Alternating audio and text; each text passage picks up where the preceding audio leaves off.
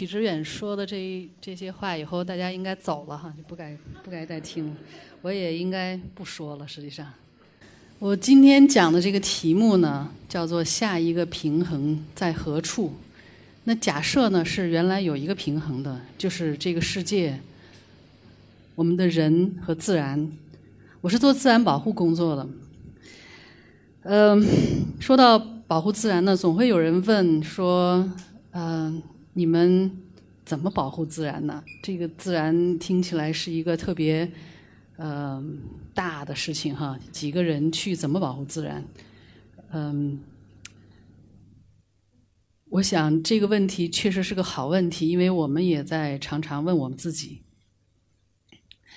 一说到自然，说到野生动物，看到熊猫，大家想到的是看到的 BBC 的片子那样的景象哈，呃。非洲的原野，大大规模迁徙的野生动物，呃，浪漫的野外生活，呃，风餐露宿等等的哈。呃，我其实当年最早去野外的时候，也是抱着这种想法。第，我现在还记得我八五年的时候第一次到野外的那种兴奋，不像，因为我当时在北大生物系有两个选择，一个是做实验室的工作，一个是。其实这不是这个去野外，这个其实并不是一个选择，是我自己拼命找来的一个选择。你做实验室的工作，你基本上可以知道你加一些什么样的化学物质下去，它应该产生什么东西哈。但野外是不同的，你每天出去的时候，你不知道会看到什么。呃，那么你处在一个高度兴奋的状态下，即使没看到什么，也是特别说：“哎呀，光线真好啊。”或者是这个跟昨天不同哈，这个光线都会让你呃自得其乐一阵子，但是很快呢，这样的兴奋其实是非常肤浅的一种兴奋，就被焦虑所取代了，因为。好，还还是应该展示一下一个一个熊猫的照片哈。就是有的时候会在意想不到的看到熊猫，其实看熊猫确实是非常难的一件事情。有些科学家几个月也没有看到一个熊猫，但是我是稍微的幸运一点的。呃，我到野外的第一一个星期就看到了四只熊猫，所以当时说：“哎呀，你是应该来研究熊猫的。”那么这种兴奋呢，很快就被。焦虑所替代，因为你常常看到的是这样的情景，就是我们当时是在一个林业局在做熊猫的研究，那这个林业局呢是国家的这个国国营企业，每年国家给下达采采伐任务，我们刚去的时候呢，觉得哎，这个采伐完的森林，当时的采作业方式是说。采伐剩下百分之四十的树，让森林能够持续的恢复起来。当就是国家在森林采伐上，实际上是有可持续林业的这样的概念的。那么这种采伐过了之后，我们仍能看到这个采伐基地哈，采伐过后的这一片森林里有熊猫的出现，甚至有的时候竹子会长得更好，因为竹子是喜阳的，有更多的阳光呢，竹子长。长蔓延的更快，那么熊猫也会常常到这儿来吃东西。我们当时还写了一本书，说熊猫可以和森林采伐呃共同共存，但是没想到我们是过于叫 too naive too simple 哈，呃，在九十年代市场经济开放了以后呢，就不是这样了，因为以前计划经济，这我们才意识到，就以前是计划经济。计划经济过程中呢，你采伐多采伐少没什么区别，多干没有没有多挣钱，所以林业局呢就按国家规定的说百分之四十留下哪一棵树采伐，然后销售都是国家统购统销的。但是九十年代市场经济。开始了以后呢，你看到了那个市场经济的力量，确实激发了人们生产的积极性。但是呢，这个积极性的后果之一就是环境的代价。其实我们公中国过去的三十年、四十年，现在这个突飞猛进的发展的代价背后都有这样的景象发生的。那怎么办呢？其实你我我跟林业工人是住在一起的，你跟他们一块儿交流交谈的时候，你从来没觉得他们是不好的人。嗯，都是周围农村来的打工的，要养活家小。那么，砍一棵树挣来的钱，就有可能让上学的孩子明天多一点吃的东西，或者是多一点文具，有错误吗？就这就是砍树这件事对他们来说是有错的吗？这是我当时回答不了的问题。我这是照片上是我当时研究做研究的时候的一个助呃野外的助手。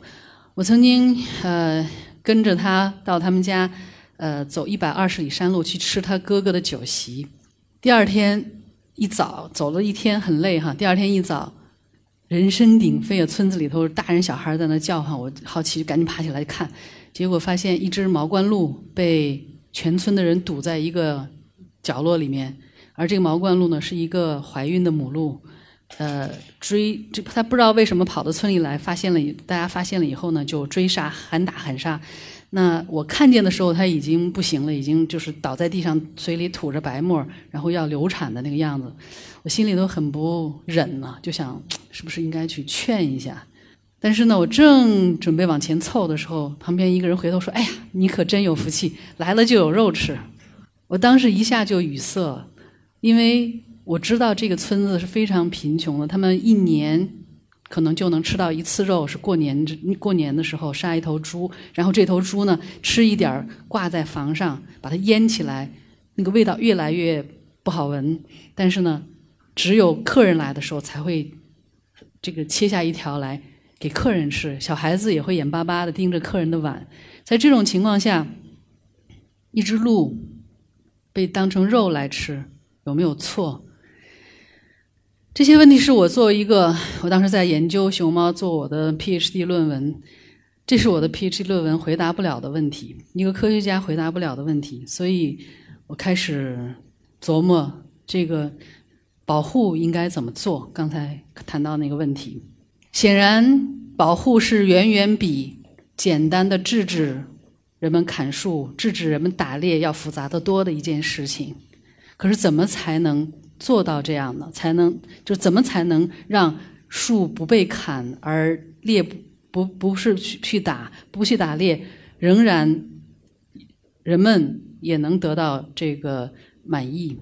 最苦恼在在过在这个研究的过程中，最苦恼的一件事情呢，是大家跟我关系都挺好，那个林业工人也都关系挺好，但是呢，他们始终在问我一个问题，说。哎，你们你们从北京大城市跑到我们这山沟沟里来，又冷又饿，吃不好住不好的，为什么？嗯，我说这个熊猫挺好玩的呀，我每天看着熊猫跑来跑去的，觉得嗯，研究它们怎么吃、怎么住、怎么生小孩、怎么种群怎么扩大、受到什么问题、有什么问题，我觉得是一件是一件有趣的事情，没看出来有趣。那墙上的标语写的也很明显明白嘛，就是保护大熊猫就是保护人类自己。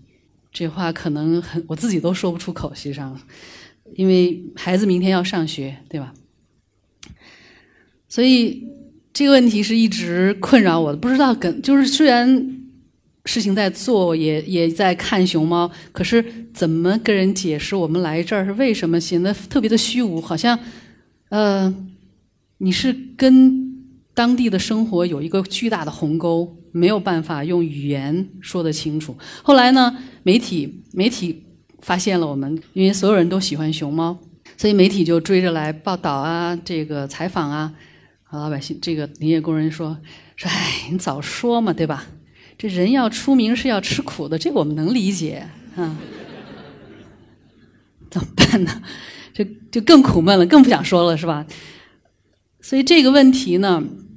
在个人的层面上是一个困扰，在更大的层面上也是一个困扰。实际上，后来我在做自然保护的时候，开始加入世界自然基金会，我做的第一件事情就是希望在一个采伐最厉害的一个县，熊猫最多、采伐最厉害的一个县，能够让采伐慢下来，甚至停下来，想着是说，呃。找一些其他的来源。当时想到的是生态旅游，那是九十年代的时候，生态旅游其实在中国还非常少。那在这种情况下呢，我们做非常细致的调查，说这条整个在四川的平武县这条山沟有哪个拐弯上有一棵杜鹃树，然后哪个哪个角度看起来前面的村落后面的雪山是一个非常值得看的风景。花了两年的时间来培训人。把这个地区所有值得了解的信息和看的这个东西和以及背后它的知识，包括地质、生物的、历史的、文化的，都攒攒在一起，成为一个能够向外面的人来讲解的呃一个故事。但是没过几年呢，就出现了这样的。我在那儿工作了五年，后来回到这个地方之后呢，平武县发生了巨大的变化，采伐是停止了，但是新的一轮水电的开发开始了。这个这一轮的开发呢，挣了更多的钱，比采伐挣了更多的钱。但是所有我们将当时设计的那条线路上出现的景色变成了这个样子，嗯，所以当时我。非常非常伤心，觉得几年的工作抵不上一个推土机一个星期的工作。这是我们在做保护时候面临的面临的真实的情况，所以经常会灰心，甚至觉得自己做的事情是不是，呃，是跟人性违背的？因为所有这些。水坝也好，砍伐也好，打猎也好，都是有非常合理的背景、合理的逻辑在后面。我们能够撼动那个逻辑吗？是不是需要撼动？不需不撼动那个逻辑，是不是没有办法做保护？但是呢，这个沮丧的心情，到了九十年代的时候，开始就像乌云里露出了一线阳光，哈。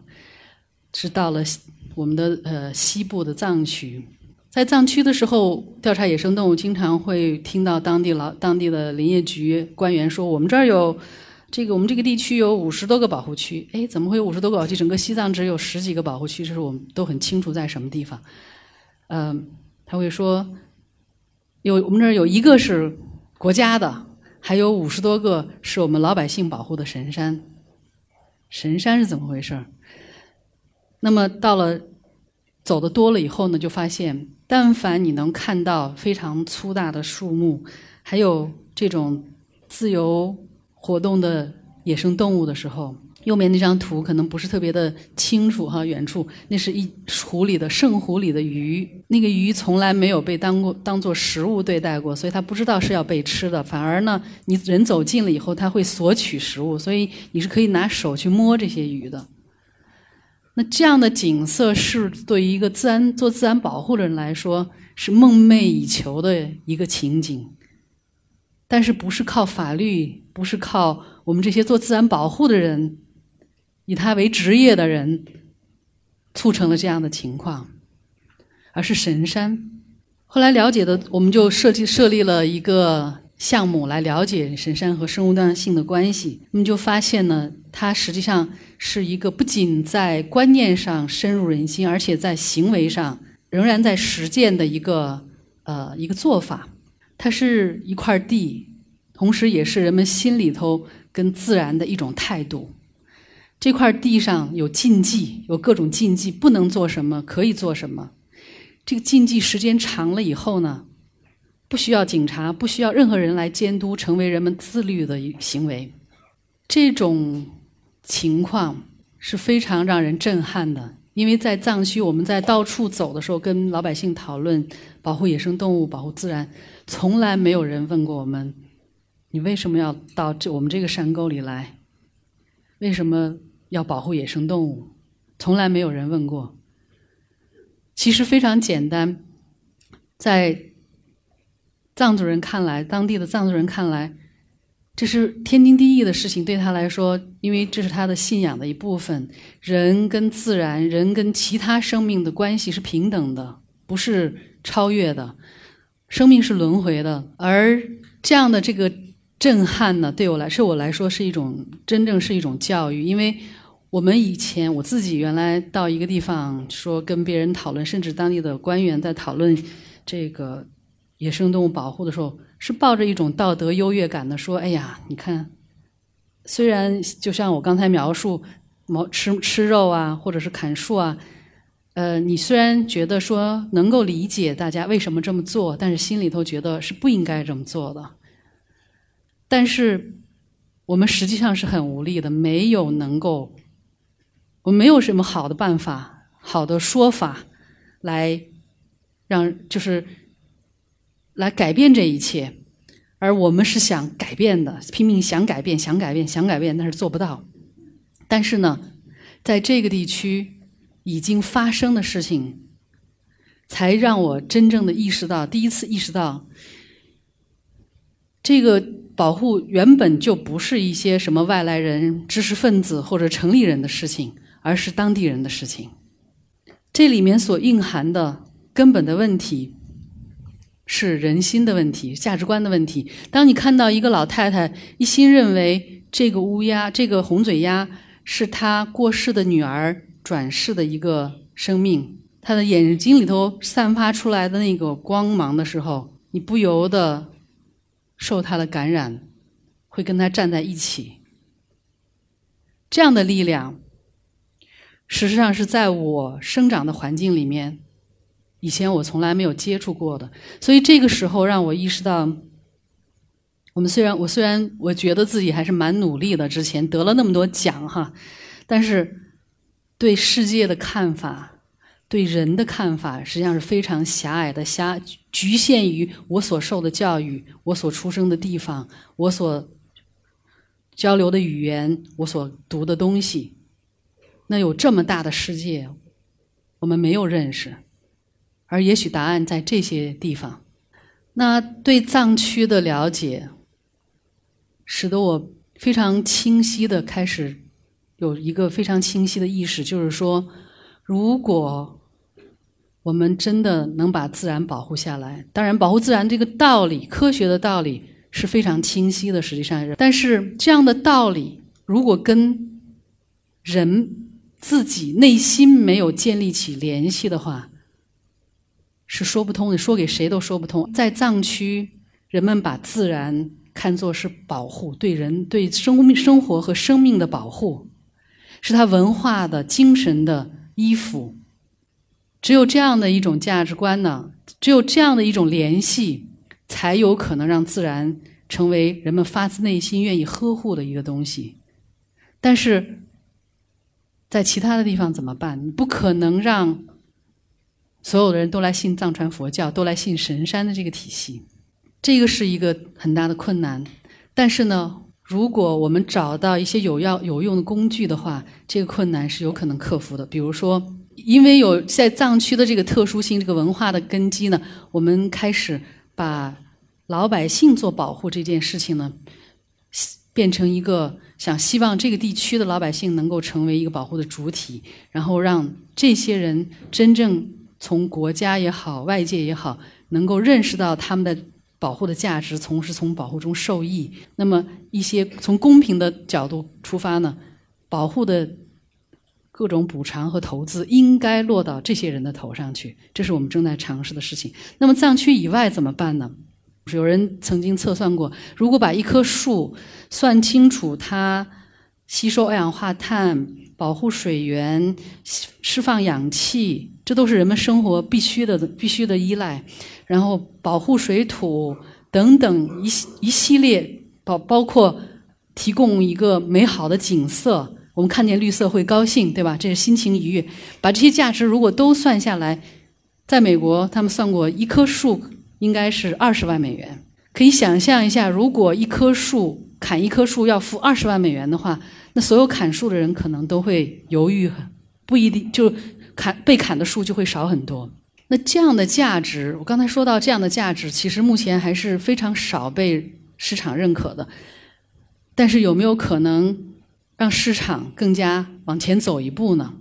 人们很有创造性，我们创造出了那么多的金融产品，哈，那些金融产品好多都是虚的东西。我们互联网上有很多产品，我们的游戏，我们有 Q 币，省省等等的，我们创造出那么多的商品，非实体的商品，为什么生长在树里面的这些价值不能够变成商品呢？这是我们现在试图。推动的一些东西，其中一个小小的例子，这个熊猫蜂蜜，用一瓶蜂蜜，熊猫栖息地产出的蜂蜜，而这个蜂呢是由当地的老百姓来养的，当地的土蜂，这个蜜它不仅是一瓶好蜜，它把城市的消费者和熊猫的栖息地连接起来，而收入呢，成为保护这个栖息地所老百姓参与保护所需用的一些经费和他们发展其他的跟环境不冲突的其他生计所用的一些基金。那么这瓶蜜就变成了一个媒介，它背后它的价值除了蜜本身以外。还有人们保护的这个服务，人们的保护带来的是干净的空气、干净的水、良好的森林。这个价值是不是能够从这瓶蜜上得到偿付，得到市场的偿付？所以这瓶蜜从五块钱开始卖到五百块钱，希望你们下次看到不会吃惊，因为它背后有这样的价值在里面。那么也有一些新的商品。再被创造出来，比如说种树这件事情，我们都知道，树的是生长的过程中间吸收二氧化碳。那它除了有可能为熊猫提供栖息地以外，它不断的生长积累的二氧化碳呢，在气候变化的这个情景下面，大家关注气候变化，是因为空气里边我们化石能源释放的二氧化碳太多。那么树把这些二氧化碳吸收回去，它实际上是减缓了这个气候变化的进程。那这个东西对于很多我们每年因为气候灾难要损失多少钱？如果说有这个地球上森林越来越多，面积越来越大，吸收二氧化碳能力越来越强，那么减缓二氧化碳的能力就会增强，那带来的灾难会减少。我们是可以算出这个价值的，市场上已经开始创造出碳汇这样的这样的这个产商品，所以这样的一些新的。生态友好的商品，甚至就是生态产品，有可能是在更广大的区域里面体现，把生态价值、把自然的价值能够转化成为人们的收入的一个体现。这样的体系如果一旦建立呢，自然保护才有可能是有希望的。这张图所显示的是中国我们现在已经知道的濒危物种最。出现的地方，几百个濒危物种出现的地方，它集中在中国的西南青藏高原的东缘这一带，这也是我们工作的区域。情况是非常危机的，因为栖息地仍然在下降，就包括熊猫的栖息地，在九八年国家呃发布了禁伐令以后呢，我们想熊猫应该是安全了，但事实上呢，熊猫的栖息地仍然在不断的。后退，因为最好的栖息地在后退。虽然我们国家的森林面积看起来在扩大，但是呢，好的天然的森林在不断的下降，是因为人类的开发速度实际上是更快的，更多的路修进去，更多的人涌进去，开矿、城镇化等等，我们最好的自然是在消失的，而很多物种是没有生存之地。要让这样的一个和谐的。情景出现，这是我当年在研究熊猫，有几只熊猫对我们很熟了，所以，呃，在老百这个当地林业工人看录像的时候，他们也会来加入，是需要很多方面的努力。刚才我这个题目说，这个下一个平衡在什么地方？我特别喜欢这一张图，大家可能很多人看到过，这是在月球上看地球的这个蓝色的星球。到目前为止，是我们所知道的唯一人类可以居住的地方，这个是大家都很清楚。我那天跟一个天文学家讨论说，嗯，究竟有没有可能找到一个另外一个星球？NASA 也不断的在发布新的消息说，呃，快了，快了哈。但是我问了一下有多快，他说要快的话，人到那个地方恐怕也得一百万年的时间。一百万年，人还能不能活？还能坚持坚持下去，在这个小小的星球上面，我们真的是很孤独的。我们如果自己不把这个地方搞好的话，我们没有出路。所以，这下一个平衡，其实归根到底是在人们的心里。如果我们的心里把我们怎么跟自然相处搞定，这个关系搞定。地球就搞定，谢谢。